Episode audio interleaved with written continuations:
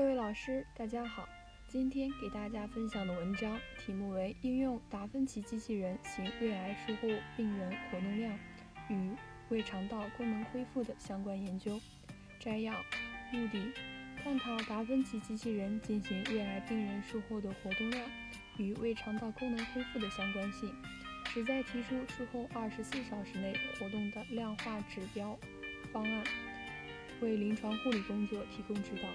方法：回顾性的分析达芬奇机器人进行胃癌根治手术的病人九十九例，在为数期均采用绞死康复外科的理念，并使用无线智能手环监测术后二十四小时内的活动量。将活动步数小于一百步的病人纳入 A 组，一百步至两百步的病人纳入 B 组，大于两百步的纳入 C 组。观察术后首次肛门排气时间，结果。三组病人术后首次肛门排气时间分别为三十八点六三小时、三十一点一二小时、二十点四一小时。C 组病人术后首次肛门排气时间短于 A 组及 B 组，差异有统计学意义。